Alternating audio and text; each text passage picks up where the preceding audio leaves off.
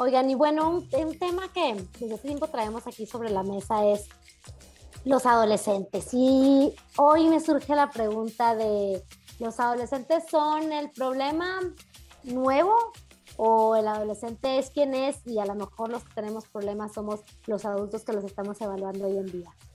Hola, Pato. Mayra, ¿cómo estás? La pregunta del millón de dólares, ¿no? O, más. Y obviamente tenemos al mejor que lo extrañábamos muchísimo. Ha estado presente en todas las temporadas de Es lo que hay.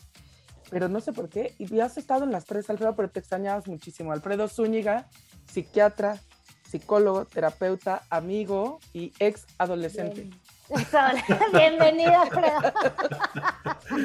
Todos pasamos por ahí en algún momento. Sí, yo también soy ex adolescente. Buenas noches, me da mucho gusto verlas este, y saludarlas nuevamente. Gracias por la invitación. Hombre, encantadas. encantadas y bienvenidos a tu podcast. Este. Fíjate que, como lo hemos contado, Mayra y yo ya teníamos un podcast desde hace mucho, nada no lo grabábamos. Y un tema recurrente entre nosotros eh, ha sido los jóvenes, ¿no? Uno porque ya lo he mencionado en otros episodios, en Juventud Divino Tesoro y otros episodios, que les leo los escritos de Platón y de Sócrates, ¿no? Diciendo los jóvenes de hoy son los pelados, no saludan a la gente mayor, ¿no? Y entonces hay, hay una parte que por lo menos la conclusión de es lo que hay, ha sido, tal vez todos somos víctimas del tiempo, ¿no? Y en eso hay que, que situarse, pero también la realidad, como dice Mayra, para el ciudadano de a pie, más allá de lo que piensen Platón y Sócrates, ¿qué pasa cuando tienes hijos, sobrinos, cercanos, adolescentes? Y de veras se siente, aunque no queramos, por un lado, yo siento una gran cercanía, pero por otro lado, si hay una brecha que dices, ¿quién no está entendiendo a quién? Bueno, pues como dices, es la pregunta del millón de dólares, pero, pero no va a ser tan difícil de contestar. Mira, este, al contrario de las creencias populares en donde se asume que el adolescente está pasando por una etapa difícil, explosiva, de inferencia, este, de rebeldía, de desacuerdo con todo y demás, la verdad es que toda la evidencia que tenemos pues demuestra que esto no es cierto, ¿no? Más bien se demuestra que la adolescencia es una, una fase de adaptación en la que por supuesto que hay cambios de, ser niño, en donde dependes principalmente y tu identidad depende principalmente pues de lo que te enseñan en tu casa y de lo que debes ser y todo, a una etapa de adulto en donde ya tienes que tomar tus propias decisiones, en donde te tienes que valer por ti mismo, en donde tienes que tener tus propias opiniones, que por supuesto pues pueden no estar de acuerdo con las opiniones de, de tus papás, ¿no? Entonces, en esta fase en la que yo me adapto de ser niño y depender y obedecer a soy un adulto eh, responsable, eh, bien definido, quién quiero ser, cómo quiero ser, pues esta etapa que es la que se llama la adolescencia, más que ser una etapa de disrupción, pues se ha visto que hay una etapa de estabilidad emocional, más que, más que una alteración emocional y, cómo se va formando la identidad más que estar en una etapa de desadaptación, pues es el contrario, el adolescente se está adaptando a ser quien él quiere ser o quien él decida ser. Pero en este proceso tiene que probar. No puede simplemente ser lo que le dijeron que tenía que ser. El, adolescente, por naturaleza, esto está genéticamente codificado, tiene que, que probar los diferentes escenarios, las diferentes posibilidades y escoger en cuál él se va a sentir mejor, cómo quiere él llevar su vida. ¿Por qué? Porque llega un momento en el que ya no te vas a quedar con voy a obedecer a mi mamá y a mi papá. El problema es que los papás a veces no tenemos claro que los hijos van a pasar por este proceso y entonces tendemos a querer un poco como imponer o a decirles qué es lo que a ellos les conviene o qué es lo mejor para ellos. Y cuando tienen ocho años ni hablar, ¿no? Este, un niño de ocho años no tiene todavía la capacidad de saber qué es lo mejor para él. Oye, pero yéndote, hablando de estabilidad e inestabilidad, se lo adjudicamos a los jóvenes y yo pienso en un niño de ocho o más chicos, eso es inestabilidad, ¿no? Y pues digo, por, por, obvias razones, porque como dices tú, me, me, encanta el cambio de paradigma un poco dentro de los estudiosos del sector social, es como, el enfoque de derechos. No es, no es que él tenga inestabilidad, al contrario, tiene una fuerza increíble para poderse adaptar a su entorno y definir quién es. Y mira, ahorita que dices esto, fíjate, dentro de todos los estudios se ha demostrado que los niños, por ejemplo, que tienen menos tolerancia a la frustración a los 5 años, son personas que cuando son adolescentes también tienen menor tolerancia a la frustración frente a sus compañeros adolescentes, por ejemplo. ¿no?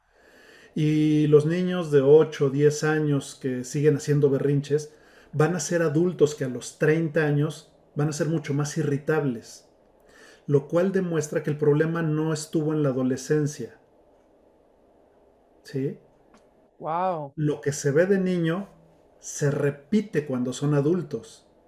Quiere decir que en la adolescencia no hay un cambio importante de quién es, ni se va a convertir en otra persona en términos de personalidad. Pueden cambiar los gustos, pueden cambiar muchas cosas, pero lo que es la personalidad, la adolescencia no es más que una transición en la que no hay cambios tan importantes de la personalidad como tal. Alfredo, yo, y yo tengo una duda porque, porque la tenemos todas las mamás, yo creo que de adolescentes en estos tiempos, es que hay con nuestra generación de hijos, ¿verdad? Que son nativos digitales y que les ha tocado tener la tecnología a la mano para todo, incluso para las ideas que a nosotros podían parecer, ya sabes, un pensamiento y ya ellos en un YouTube ya encuentran cómo le hago y qué hago y con quién sigo y me alío con gente y, o sea, me junto con grupos extraños o lo que me dé la gana porque lo tengo en un clic. Hay una diferencia entre el adolescente de nosotros con el adolescente de hoy por el tema de tecnología. Mira, hay una diferencia en la forma de comunicación del adolescente de hoy con el adolescente de antes, en la forma de comunicarse, pero no en la naturaleza de la adolescencia misma. Si tú hablas con tus papás y hablas con tus abuelos y si tienes la suerte de tener bisabuelos y hablas con ellos, te van a decir exactamente lo mismo. Es que los chavos que a mí me tocaron, mis hijos, no eran como, como era mi generación antes. Esta queja la va a ver siempre, siempre, siempre los papás van a decir que los adolescentes ya no son como eran antes. Pero esto es histórico. Esto no, es, de, esto no es de ahora, ¿no? Lo que sí ha cambiado en términos de, de la tecnología y todo esto es, uno, el acceso a la información y dos, las formas de comunicación. Pero esto no tiene nada que ver con la etapa de la adolescencia. La adolescencia tiene una función y esa función sigue siendo la misma. Es encontrar quién soy yo. Mira, en muchos estudios que se les ha hecho a, miles y miles y miles de adolescentes, lo que se ha visto es que muy pocos, de verdad muy pocos, describen sus vidas en términos de caos, de conflicto, de inestabilidad. Son muy poquitos. De hecho, los adolescentes que están en los extremos de la curva y no el típico joven, el típico adolescente, son los que responden en forma explosiva, conflictiva, etcétera, etcétera, a, situaciones del entorno. Pero la gran mayoría, ellos, todos, describen sus vidas como normales, que no, no, están en caos, no viven peleándose toda la vida, etcétera, etcétera. ¿no? ¿Sabes que yo veo en la gran mayoría? Dos cosas. Primero, por, por la naturaleza de la edad, son vidas con muchísimas rutinas. O sea, se despiertan diario, van al colegio, no sé, seis, siete horas, llegan, a lo mejor primero comen, después hacen la tarea, tienen clase de algún deporte o, de arte, lo que sea, ¿no? Se bañan a tal hora para estar en cama a tal hora, para poderse despertar a tal hora. Entonces, en el fondo, las maneja una gran rutina sus vidas, que luego incluso como adulto ya es difícil mantener, por así decir, ¿no? Entonces... Desde la adolescencia, ¿eh? Porque me estás describiendo más que un adolescente, un niño de 10, 12 años. Tú dile a un adolescente que se vaya a dormir a las 11 de la noche, no hay manera. No hay forma. El pleito de las mamás con los adolescentes que yo más escucho es, es que a mi hijo le dan las 3 de la mañana y sigue despierto. Y entonces, claro, llega de la escuela y se duerme toda la tarde. Y ya no sé qué hacer con él, ¿no? Y nadie les ha explicado a las mamás un dato pues meramente evolutivo, científico y del desarrollo fisiológico que es que eso es normal y es inevitable en todos los adolescentes.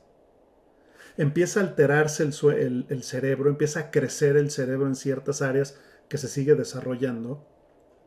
Y entonces empiezan a invertirse un poco los ciclos de sueño. Entonces todos los adolescentes, todos, en vez de empezarse a dormir a las 10, 11 de la noche como lo hacían, o a las 8, 9 de la noche como lo hacían cuando eran niños, empiezan a dormirse cada vez más tarde, cada vez más tarde, cada vez más tarde. Incluso les dan las 2, 3 de la mañana. Y a lo mejor nosotros a nuestra edad no nos acordamos, pero en aquella época cuando éramos adolescentes nos pasaba lo mismo. Claro. ¿Sí? Y no había pantallas, pero ¿qué hacías? El teléfono de tu casa tenía un cable larguísimo, ¿no? Que te jalabas a la recámara y hablabas con el novio hasta las 2 de la mañana. Y 3 y 4. Y 3 y 4. Esto está tan estudiado que es normal que en países como Francia están empezando a cambiar los horarios escolares para que los adolescentes, en vez de entrar a las 7 de la mañana, entren a las 11 de la mañana. Ay, me voy a mudar. Oye, pero yo ya había visto, ya había leído por ahí esa iniciativa, fíjate, alguien lo, lo, compartió. Entonces, es para adaptarse a la fisiología del adolescente. Es normal que los adolescentes pues quieran dormir toda la tarde, es fisiológico, ¿no? No es por rebeldía, no es por huevones, no es por por, todas estas cosas que la gente o los papás así los ven de repente, ¿no? No, es una cuestión fisiológica. Que es mi otro punto, veo una gran incomprensión y yo me lo refería y digo del sueño verdaderamente como dices tú, pues ahora sí que por eso estás aquí, pero yo los veo muy rutinarios, o sea, veo, a, mis sobrinos y tienen food todos los sábados a las 11, lo que sea, ¿sabes? O sea, manejan sus vidas de manera, a mí me parece muy ordenada. A mí, me, pese a las siestas, está perfecto. Yo también lo tomé como una parte, digamos, de la rutina, pero la otra es que hay un nivel de, incomprensión y este ejemplo es perfecto, ¿no? O sea, es el me desespera verlo dormido versus mejor lo entiendo. su, su, cuerpo es ahorita es lo que le está pidiendo. Y si lo entendemos, entonces podemos tener un abordaje completamente distinto con el adolescente y dejar de pensar que es un aragán y dejar de pensar que lo hace para, para retarme y, ¿no? O, dejar de pensar que está haciendo cosas, porque a las 3 de la mañana? ¿Qué estará haciendo? ¿No? Pues no, no me está escondiendo nada. Lo que pasa es que ningún adolescente a las 3 de la mañana tiene sueño, ninguno. Es que sí. Oye, y también fíjate que leí unas estadísticas que me sorprendieron mucho y se refiere a todos estos temas que tradicionalmente identificamos como problemas de adolescentes, aunque digo, puede pasar a cualquier edad, ¿no? se refiere a consumo de drogas, alcohol, embarazos no deseados, suicidios, depresión, todas estas cosas.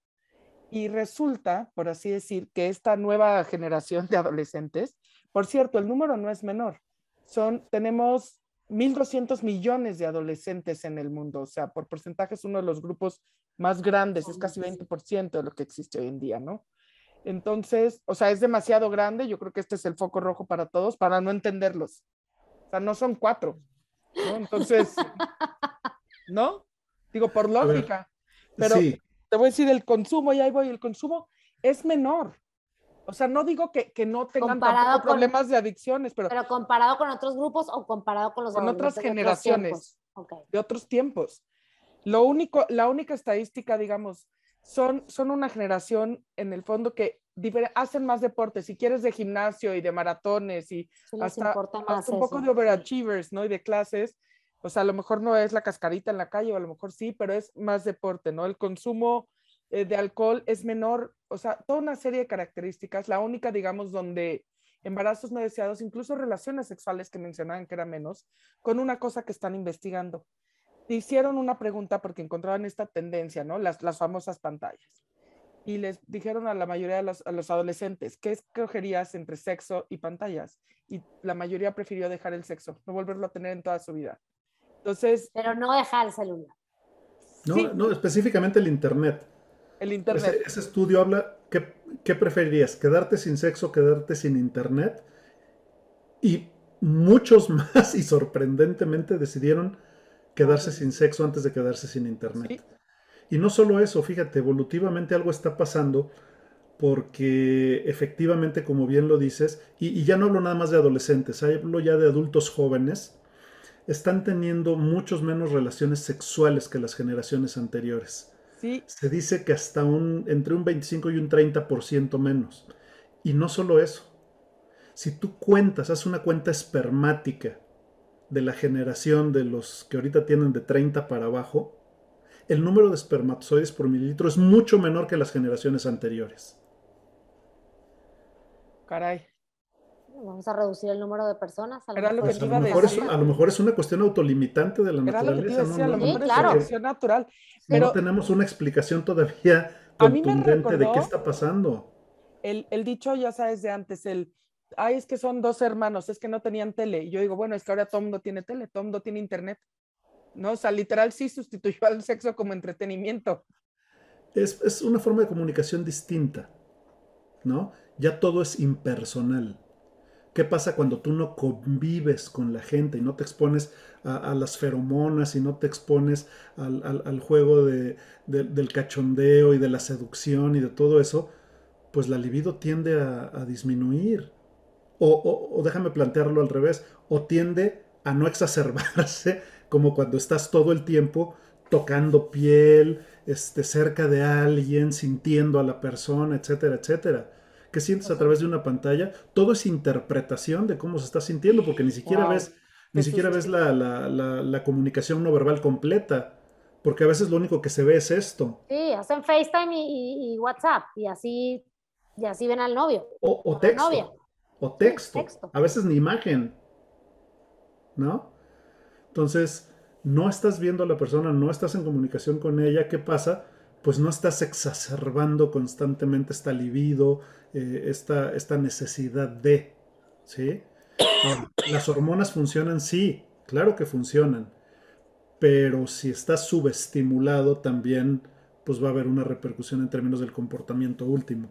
Pero en fin, siguen siendo teorías, ¿no? No, no hay nada todavía determinante de por qué, pero déjenme darles un dato todavía más interesante que nos va a ayudar a entender un poco más al adolescente y, por qué a veces incluso los papás se quejan mucho de, los problemas de comunicación con el adolescente y de las conductas del adolescente y etcétera. Eh, mira, en los últimos 20 años se han hecho muchos estudios en adolescentes y la mayoría de estos estudios demuestran que casi todos los jóvenes, todos los adolescentes, reportan ellos mismos ser felices, tener una buena confianza en sí mismos, son personas optimistas, ¿no? Se sienten bien adaptados socialmente y se sienten libres de los achaques o de los ataques o de la, eh, de la crisis o del caos que pudiera representar la adolescencia, ¿no? Tú pregúntales a 100 adolescentes, si se sienten felices o no, todos te van a decir que sí se sienten felices y que se sienten bien consigo mismos y que tienen una buena relación en general con los papás y que admiran a los papás. Es increíble, yo lo veo en el consultorio todos los días, yo veo muchos adolescentes y siempre les pongo un ejercicio en donde dice, eh, les pregunto que, a quién admiran, ¿no? Y creo que no ha habido un solo adolescente que no entre en la lista de personas que admira que, que no me haya puesto a sus papás. Ay, wow. Ni uno, ¿eh? Ni uno. ¿por qué tendremos a, confiar tan poco en ellos? Sí. Ahí te va. Y, esto es algo que a mí me, me choqueó el día que lo, que, lo, que lo estudié y que lo entendí. El cerebro del ser humano se termina de desarrollar alrededor de los 25 o 26 años. ¿Ok? Y la última parte que se desarrolla en el cerebro es una región del cerebro que se llama la corteza prefrontal. Es la última capa del cerebro. Es lo que nos diferencia del resto de los animales, esa corteza prefrontal. Y en la corteza prefrontal hay dos funciones que son extraordinariamente importantes. La primera es la capacidad de medir las consecuencias de nuestros actos. La segunda es la capacidad de planear a futuro. Hay más, pero esas dos son las que nos competen el día de hoy principalmente. Y entonces, ¿qué quiere decir? Que un adolescente no tiene la capacidad de medir las consecuencias de sus actos. No es que no las entienda. No las puede. Porque en la teoría las tiene desarrollado el cerebro para, hacer eso. En la teoría las entiende. Pero él de verdad cree que a él no le va a pasar jamás va a dejar de haber embarazos en adolescentes. Nunca. No importa qué hagas, va a seguir habiendo embarazos en adolescentes. ¿Por qué? Porque el adolescente no tiene desarrollada la corteza prefrontal y de verdad cree que si no usa condón ese día, no le va a pasar. Entonces, no es por necios, no es por rebeldes, no es porque les vale madre, es porque no tienen desarrollado el cerebro. Entonces, ¿qué pasa con un papá de adolescentes que tiene entre 40 y 50 años? O, o 30, que ya tienen desarrollada la corteza prefrontal. El verdadero problema es que los adultos esperamos que los adolescentes vean las cosas como las vemos nosotros con la corteza prefrontal desarrollada. Y es imposible. Es imposible. Por eso los adolescentes toman, por eso los adolescentes se drogan, por eso los adolescentes hacen toda una serie de cosas que cuando cumplen 25, 26, 27 años, viene lo que mi abuelita llamaba ya sentó cabeza. Sientas cabeza, es verdad. ¿No? Cuando sientas cabeza. ¿Cómo me atreví a hacer eso? Es cuando dices, no, yo unos amigos que no les. carretera esa hora. ¿Cómo me atreví a hacer eso? De verdad. Yo tenía amigos que hacían el paso de la muerte, o sea, yo adentro en el coche también, ¿eh? Se salían de una ventana por el techo y se metían por la otra, por ejemplo. Fíjate qué inteligencia. Dime, dime qué adulto haría, haría eso. Pues aparte lo que, lo, que les estoy diciendo todos hoy, son exitosos, son gente responsable, son excelentes padres de familia. Claro, pero eran unos adolescentes sin corteza desarrollada. Y yo me incluyo. ¿En qué, ¿En qué momento me subí en el coche y yo lloraba de risa? bravo, bravo. Ni, ni para que no, es otro episodio para decir todo lo que. No, pero lo que me refiero es que. Pero fíjate que ahora, así, gracias al Alfredo, no quiero decir que se me liberó la culpa, pero sí yo pensaba que había algo mal contigo. A ver, es que eso es lo que nos dicen los adultos. ¿Qué pasaría si los adultos entendieran que nuestros hijos adolescentes no son rebeldes, no son este, eh, desorganizados, no son valemadristas, no son irresponsables? Lo que pasa es que no tienen desarrollado el cerebro.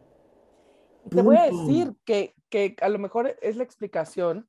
A mí me sorprende mucho que en las generaciones anteriores la manera de educar a los jóvenes era con una cultura del miedo.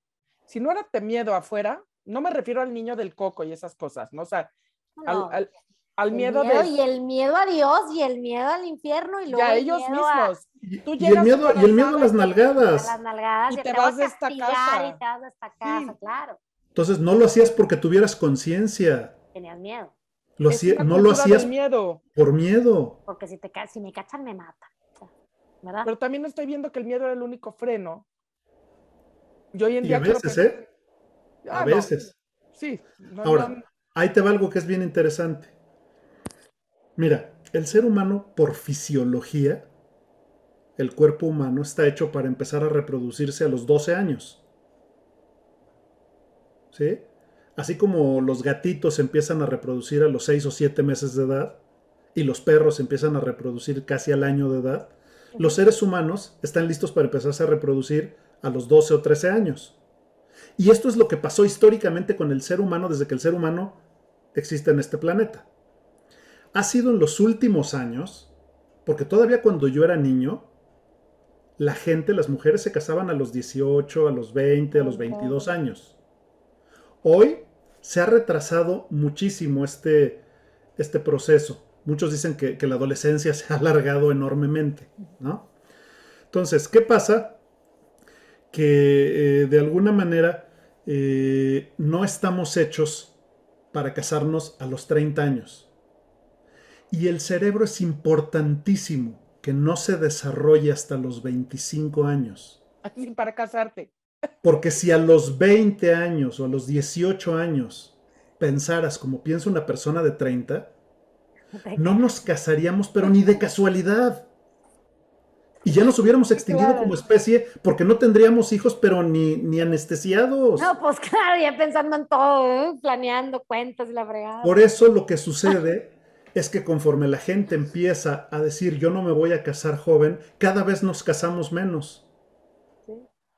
Y cuando pasan los 25 o 26 años, ya cada vez las parejas tienen menos hijos.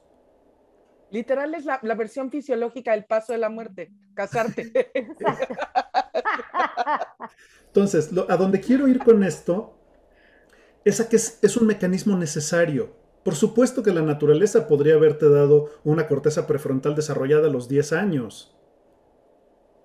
Pero entonces no nos aventaríamos a casarnos, no nos aventaríamos a estudiar una carrera, no nos aventaríamos a hacer muchas cosas que precisamente a los 18, a los 20, a los 22 años las haces porque de verdad crees que no pasa nada. Claro. Que puedes, que te la creencia es real, digamos. Claro, la creencia Absolutamente. No tienes la capacidad de medir las consecuencias de tus actos como lo tiene alguien que ya pasó de esa edad.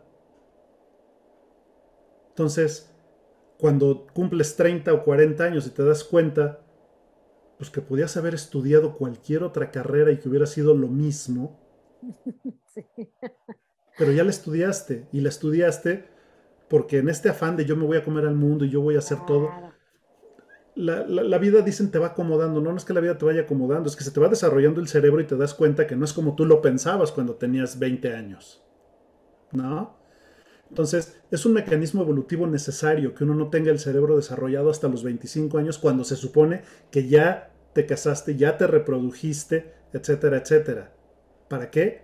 Para que a los 30, 35 y 40 no sigas teniendo más hijos, probablemente. Pero fíjate, la, frase universal es como, no, la juventud es la mejor etapa, a mí me gustaría ser por siempre joven, o sea, lo que realmente fíjate, lo que, lo que estamos pidiendo es no tener la capacidad de medir la pues consecuencia claro, Si no tienes miedo a nada, está bruto. Y no sentir culpas y no sentir culpas y decir, no, mis papás son unos exagerados, porque a los papás que regañan a sus hijos y sermonean a sus adolescentes, ya se les olvidó que cuando sus papás los sermoneaban a ellos, te entraba por aquí y salía por acá y mientras decías, no, mi papá está exagerando. Sí, claro. Sí, eso va a seguir pasando, o sea, qué padre poder como entender, y yo creo también, te voy a decir otra cosa, ¿qué pasa con algunos papás de adolescentes? Y a lo mejor me dirás si estoy bien o mal, no lo sé pero el tema de control, o sea, tú controlas a un niño como tú dices, tú lo apuestas, tú lo de, tú lo bañas, tú lo mueves físicamente. ¿Qué te pasa cuando tu adolescente te rebasa de tamaño, verdad? Que es mi caso y el de casi todo mundo. Ya es una persona, ya no lo controlas, de perdido no lo mueves, o sea, no lo mueves. ¿Sí? Y encima convéncelo. O sea, también se te quita control, te va quitando control y eso te desespera mucho. Y lo ves haciendo cosas que tú piensas que no le convienen y lo ves tomando malas decisiones porque le va, le va, él va para adelante. Y no solo va para adelante. Si nosotros entendemos que el adolescente eh, lo que hace es que se pasa una serie de años probando, déjame ponerlo así, roles alternos, ideologías alternas. ¿Qué pasa? pues que tienen que ir considerando todas las opciones que tienen de vida. Tienen que ver este, qué probabilidades hay de carrera, qué probabilidades hay de que me voy a dedicar cuando sea grande. Este, van saliendo con diferentes tipos de parejas, ¿no? Y entonces de repente si tienes una hija, a lo mejor la hija llega con el tatuado y de las greñas largas y a la mamá le da un infarto, ¿no? pero la niña tiene que probar eso y también va a salir con el estudioso y va a salir con el deportista y va a salir con el borracho y va a salir con todos. ¿Por qué? Porque uno tiene que probar. Un adolescente tiene genéticamente codificada la necesidad de medir, de probar, de vivir todas sus opciones para decidir quién va a querer ser él. Entonces las mamás llegan preocupadísimas, es que está saliendo con un cuate así y así y así. Le dije, no te preocupes, con ese no se va a casar. ¿Por qué? Porque al final del día prevalecen los valores y los principios que tú les has enseñado a tus hijos. Como decía Pato hace rato, resulta que todos tus amigos que sean el paso de la muerte son cuates exitosos y trabajadores y buenos papás y etcétera, etcétera. ¿Por qué? Pues porque lo único que estaban haciendo era probar todas las demás opciones y entonces, ¿qué pasa? Van sopesando las ventajas y las desventajas de los diferentes puntos de vista que hay desde el punto de vista social, el político, el económico, el religioso, el social, el familiar. Es que es lo que dices, fíjate que qué importante informarnos. Justamente en otro episodio reciente que hablamos que la educación actual deberíamos de incluir de veras temas de, agricultura, o sea, nada que ver con esto. Yo pienso temas de adolescencia, porque yo oigo mucho tipo el, es que no sabes, no sé, las niñas de ahorita, este tipo de cosas, y les digo, las de ahorita o ahorita te toca cuidarlas. O sea, hay, hay que entender la diferencia entre tu percepción también como adulto y la realidad. Claro, entonces ahí, te va, ahí te va un dato. Como se la pasan comparando activamente todas estas alternativas y estas posibilidades eh, para saber cuál van a elegir, pues es frecuente y creo que es entendible y aceptable, porque esto también nos pasa a los adultos, no nada más a los adolescentes, que podamos vacilar en términos de qué es lo que me gusta hacer, con quién me gusta estar, con quién prefiero, en quién prefiero creer, este, cuál va a ser mi filosofía de vida. Y de repente vacilo porque, pues de repente creo que es muy bueno este, ser liberal y no dejarme guiar por las reglas y entonces me muevo con mis amigos hippies y de repente este, también entiendo que el ser estudioso y generarte un futuro puede ser valioso y de repente también este, que hacer deporte y entonces, pues sí, puedo vacilar, ¿no? Puedo dudar de si me voy por aquí o me voy por allá, pero eso no significa inestabilidad. Lo que pasa es que desde el parámetro adulto, estos chavos se vuelven impredecibles. Pero insisto y subrayo, desde el parámetro adulto, el adolescente tiene muy claro que está probando y que no ha tomado una decisión clara y que no está... Hoy acá y mañana ya. Exacto, pero él no tiene ningún conflicto con eso. Él está haciendo esto a propósito y lo tiene claro y no se siente confundido, ni se siente perdido, ni nada, ¿no? Entonces, ¿qué pasa? Que un adolescente quizá eh, tiene más lucha con su incertidumbre en lo que escoge. Y el adulto, desde su perspectiva, piensa que es una cuestión de inestabilidad o de rebeldía o, de que le vale madre. Y, y, no necesariamente.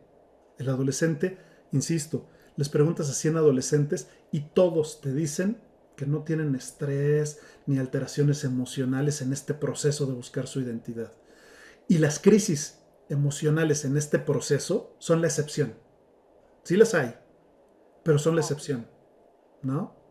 Y es o lo mejor... peores crisis en la adultez. Y te voy a decir una cosa, la mayoría de las crisis, que aunque son pocas, existen, aparecen por problemas con los adultos con los que conviven. Lo que iba a decir, el entorno muchas veces, o sea, detrás de una adolescente no conflictuado, exacto, hay un entorno de alguien más porque te voy a decir, aquí estamos sonando mucho como únete a los optimistas y sí somos aquí muy entusiastas, pero digo, es, es una realidad que pues sí te toca de repente los adolescentes con problemas de cutting, ¿no? O con problemas de intentos de suicidios o de adicciones. Pero son la minoría, Pato.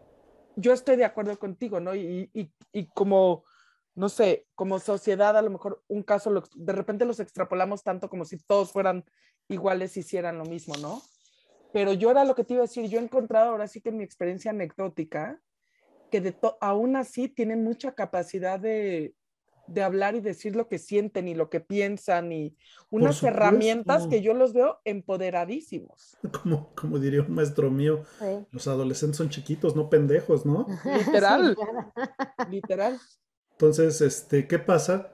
Que los adolescentes, ellos en su autoconcepto, y, repito, en su autoconcepto, son extraordinariamente estables. Wow. En la percepción del adulto, no. Como ya se nos olvidó que pasamos por ahí, cómo nos sentíamos, porque además, todavía, te lo juro, me ha tocado escuchar a papás que dicen, yo nunca pasé eso y yo nunca fui así en la adolescencia. O, tenías un monstruo de papá, ¿me entiendes? Como que pues tu era tal que te portabas como... De acuerdo, de acuerdo. Pero entonces lo hacías escondidas. Y, y a ver, y las, las consecuencias de tener a tu adolescente ahorcado, de no permitirle encontrarse, o sea, ¿cuáles son? ¿Qué, qué pasa con... Es que el adolescente lo va a buscar. Solo que hay dos formas. Lo voy a buscar tú acompañándome o lo voy a buscar sin que tú te des cuenta. Y entonces por hacerlo escondidas, puedo meterme en más riesgos que además no tengo la capacidad de medir todavía en forma adecuada. Entonces son los chavos que se ponen bien jarras, este, escondidas de los papás y les mienten diciendo que se van a dormir a casa de un amigo, etcétera, etcétera. Y entonces, pues nos enteramos a cada rato de cosas que pasan, de que los papás no sabían que el hijo estaba en Acapulco, les dijo que se iba a dormir a casa de un amigo. Entonces, el adolescente va a buscar su identidad sí o sí. La pregunta que yo le haría a los papás es, ¿quieres acompañarlos en el proceso o quieres que lo hagan a tus espaldas? Pues Esa es la única diferencia. Comunicación, creo yo, ¿no? Al final del día, ¿no? Pero ¿cómo me voy a comunicar con un adolescente si yo creo que el adolescente está mal? Sí, si no estoy entendiendo el proceso por el que está pasando. Y que no tiene la capacidad, no importa cuántas veces se lo lea, se lo explique, la lógica la entiende. Pero, el adolescente de verdad cree que si maneja 180 en el periférico, a él no le va a pasar nada. Mira, es como un borracho. El alcohol lo que hace es que duerme la corteza prefrontal. Todos tenemos un freno. Nuestra corteza prefrontal también es nuestro freno. ¿Ok? Todo el mundo quisiera hacer una serie de cosas que no haces gracias a que tienes una corteza prefrontal que te dice, no, si haces esto va a haber esta consecuencia, entonces por favor no lo hagas. ¿Qué pasa si yo me echo unos tragos de más? Pues lo primero que sucede es que se me duerme la corteza prefrontal, me quitan el freno. Y entonces empiezo a hacer todo lo que yo no hago gracias a que tengo un freno. Entonces el que es cariñoso empieza a abrazar a todo el mundo y empieza a decirle a todo el mundo que lo quiere.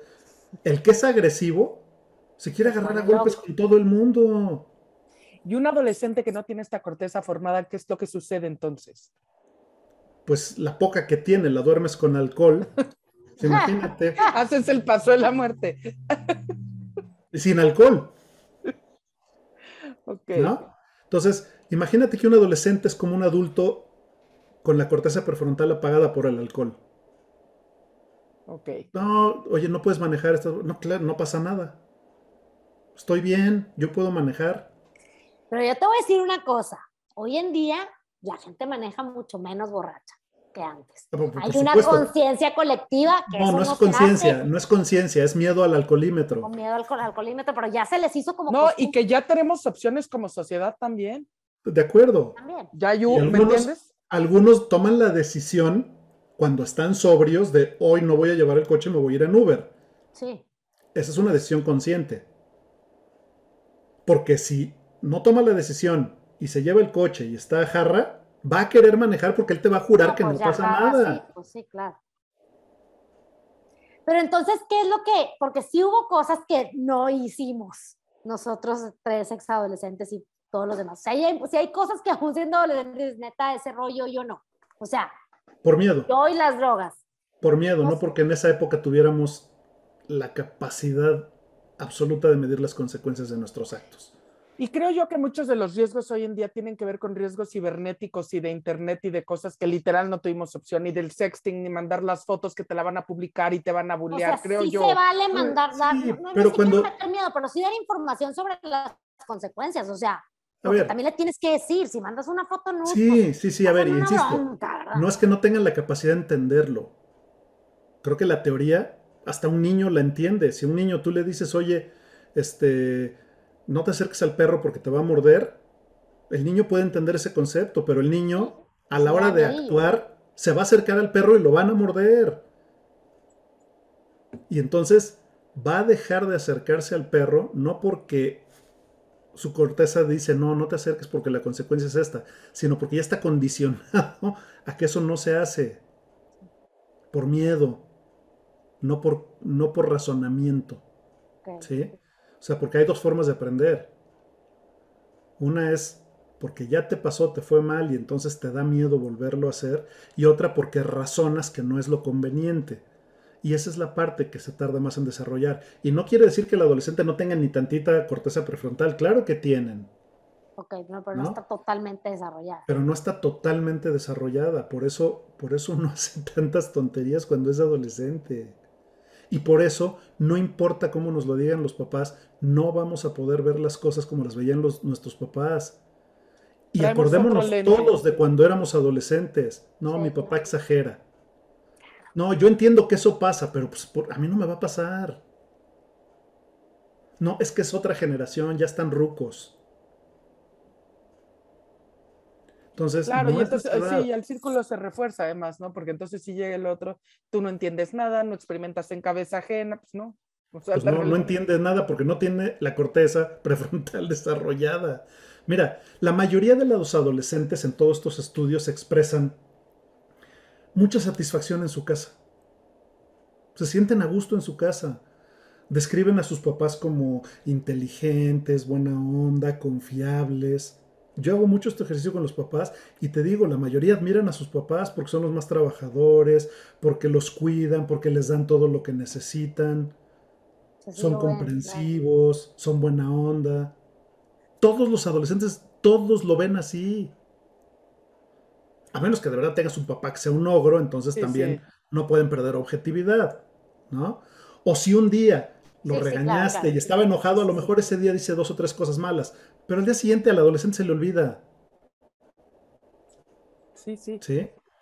Y aunque reportan, fíjate, los adolescentes que no están de acuerdo en horarios, en el uso del coche, en cómo se deben vestir y arreglar, en, en todas estas cosas, los pleitos que casi siempre surgen de estos problemas, difícilmente van a poner en riesgo la relación con los papás. Claro que no están de acuerdo, porque el adolescente no ve el riesgo que ve el papá. Entonces, se pueden pelear, pero es un pleito que jamás en la vida va a trascender. Tú a un adolescente le dices, pues no sales, se va a enojar y va a ser un berrinche y a lo mejor te va a hacer un desmadre en la casa y todo. Pero a la semana siguiente te va a hablar como si no hubiera pasado nada. Alfredo, a mí por lo menos me dejas llena de esperanza, o sea, de verdad esta cosa que no sabíamos poner en palabras, de verdad a mí me encanta, de verdad a mí me encanta convivir con, con adolescentes y con jóvenes y tengo la gran fortuna que todos son mis sobrinos y ninguno mis hijos. No, no lo digo en onda, pero... ¿no? Pero te voy a decir, o sea, sí porque yo pienso, no, no, no paso esas angustias. El de sí dijo que llegaba a las dos y son las cinco, ¿no? O sea, porque es así, reconozco que tiene que ser el infierno más grande. Y lo que veo es puras historias, y como dices tú, yo pues los encuentro muy inteligentes, muy sabios en sus decisiones, claro que experimentando por todos lados y pues son una cosa divertidísima y fabulosa y literal que vivan los adolescentes y sobre todo te voy a decir que vivas tú y que viva la ciencia, porque sin estas explicaciones, ¿cómo vamos a entender de verdad? Claro. No, y también sabes que ya ponernos a oreja abierta también de entender o sea, de irnos un poquito más allá de, las reacciones. O sea, en la educación ya hay mucha ciencia, ya hay cosas probadas. Eh, acercarnos a expertos como, como tú nos abre ojos, ¿verdad? Para decir, pues no es que mi hijo esté mal, es que es una etapa de la vida compleja y vamos a dar la oportunidad que se desarrolle y peleemos y luchemos las batallas que valgan la pena. Claro, lo, lo, que pensamos los que nos dedicamos a esto este, es que el problema no lo tienen los adolescentes, el problema lo tienen los papás de los adolescentes. Totalmente. La adolescencia no es un problema. El problema es que los papás tienen un cerebro desarrollado y quieren que alguien que no lo tiene piense igual que ellos. O como diría mi abuelita, le estás pidiendo peras al olmo y el problema no es del olmo. Claro. Es tuyo. Entonces, por más que patees al olmo, Por más que te, saldría muy cómodo el adolescente que no, digamos que no da lata, pues por ahí no va. Por ahí no va a pasar. Está experimentando, no hay como parar. Lo tiene que hacer, es parte de su vida y su desarrollo y ya está. Y, hay personalidades de chavos que eran muy atrabancados y que no supieron tener límites cuando eran niños. Por supuesto, cuando sean adolescentes van a probar cosas más extremas. Claro el que era más tranquilo de niño va a seguir probando, pero, pero de forma mucho más tranquila. No es porque le dio la adolescencia, es porque, porque los límites nunca se los dieron desde niño. ¿En qué momento esperas que los desarrolle de adolescente? Como decíamos hace rato, el niño de 5 años que no tiene tolerancia a la frustración, pues va a tener muchas más broncas de adolescente, pero no por la adolescencia. Era lo que te iba a decir, es como hace poco te leí una, una entrevista a Drew Barrymore, esta actriz, ¿no? Que vivió en, en, un Hollywood de muy chica, ¿no? Que la primera vez que bebió y fumó creo que tenía 5 o 6 años, la primera vez que metió cocaína tenía 8 o 9, ¿no? Pues para los dos se fumaba, bebía, se metía coca. Y entonces alguien le preguntó, pues, ¿y, ¿y, por qué hiciste eso? Pues era lo que había a mi alrededor. O sea, como dices tú, entonces no es que se esperó a ser adolescente, es que a lo mejor lo que estamos haciendo es creer que a los niños los protegemos y que el adolescente nos tiene que obedecer, lo que decía Mayra. Y cuando su naturaleza no se los permite, los Cuando veo a algunos niños, yo digo, puta, pobres de los papás de este adolescente cuando sea adolescente. No por la adolescencia. Sino por lo que sembraron, tal cual. Sí, por lo que sembraron, claro. No, no, es que el adolescente los hizo rebeldes, no es que el adolescente los hizo, la adolescencia los hizo intolerantes es que esos niños ya eran rebeldes e intolerantes desde que eran niños. Y entonces, ¿qué pasa en la adolescencia? Pues es una transición, insisto. Ningún niño cambia de ser niño a ser adulto. Lo que eras de niño se va a mantener durante la adolescencia y vas a ser un adulto igual. Quiere decir que la adolescencia no, no te cambia. Y no es responsabilidad del adolescente tampoco la paz del adulto, ¿no? Estas frases, debe tu papá ya trae tantos problemas y ahora tú ¿no? Estás llegando como... Es que a tu edad yo ya trabajaba y... Pues a mí eso no me dice nada. Pues no. Y vete ahorita, regáñeme, regáñeme, pues no te la pasaste tan padre entonces. Entonces, este, si yo entiendo que de alguna manera el adolescente no está en mi contra, no lo está haciendo para molestar, no nada, entonces yo empiezo a entender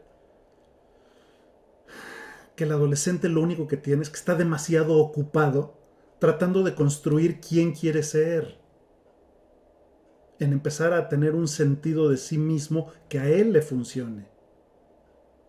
Y esto sucede cuando el adolescente va integrando pues su identidad de niño, con los valores y metas que le este, dijeron en su casa, con los que va comparando y va aprendiendo, porque cuando uno sale de su casa y ve otras familias se da cuenta pues que hay cosas que a lo mejor funcionan mejor que en su casa. Y también se da cuenta que hay cosas que funcionan peor que en su casa. Claro, claro. Pero tiene que vivirlo. Tiene que vivirlo. Mira, el irte equivocando, el ir metiendo la pata, el ir haciendo tonterías, ayuda a que se te vaya desarrollando la corteza prefrontal. Dejémoslo que se topen con pared. Y que, y que ahora contesten, papá, estoy desarrollando mi corteza prefrontal. Por supuesto. Por supuesto. Mira, la identidad de la infancia, decíamos hace ratito, está determinada por la identidad de los padres. ¿No? Sí. Y entonces, cuando yo me vuelvo adolescente y empiezo a probar otras opciones, pues me doy cuenta que hay cosas diferentes a las que son mis papás. Y qué maravilla, porque si no, seríamos copias fieles, clones, claro. calcas de nuestros papás. ¡Qué miedo! Sí, yo sé, totalmente. Literal. No, pues seríamos en el hombre neandertal, imagínate. Entonces, ¿qué, es este proceso? Pues este proceso es una forma en la que el adolescente se pregunta, quién soy, qué significa ser yo. Porque a mí ya me quedó claro quiénes son mis papás, qué significa ser mis papás y qué quisieran mis papás que yo fuera. Que fuera yo, claro. ¿No? Pero a partir de la adolescencia es quién soy, qué significa ser yo, qué quiero ser, quién quiero ser, en qué me quiero convertir. Entonces, si yo solamente tengo un catálogo de dos opciones, si tengo un catálogo de 17 opciones, ¿Qué hace una mujer cuando se va a comprar zapatos? Se los prueba todos y se mira frente al espejo antes de decidir cuáles quiere. Los hombres también. Aquí somos un podcast con equidad de género. no te hagas. Fíjate que, fíjate que los hombres compran más zapatos por internet que las mujeres. También hay estudios que. Ok. le, concedo al, doctor. No, pero sí es cierto. O sea, sí es cierto. Te miden los zapatos, te los des, te los caminas, pilote, los compras. Y te pruebas otros y otros y otros. Va, también los hombres, va. No, no, pero tienes razón. Pero a lo que me refiero es al proceso. No ves unos zapatos en internet y los pides. Y si lo haces, luego te arrepientes. Sí, o llegas, te los mides, No, ya los, gustaron y si no los regresas. Entonces, es lo mismo que pasa en la adolescencia. ¿Qué zapatos quiero usar en la vida? No, por eso es las etapas y ahorita que estás hablando de verdad me está recordando la mía, ¿no? Y con mis amigas, no sola. Nos dio la época en nuestra mente rockeras, ¿no? Te da la época, la época vegana.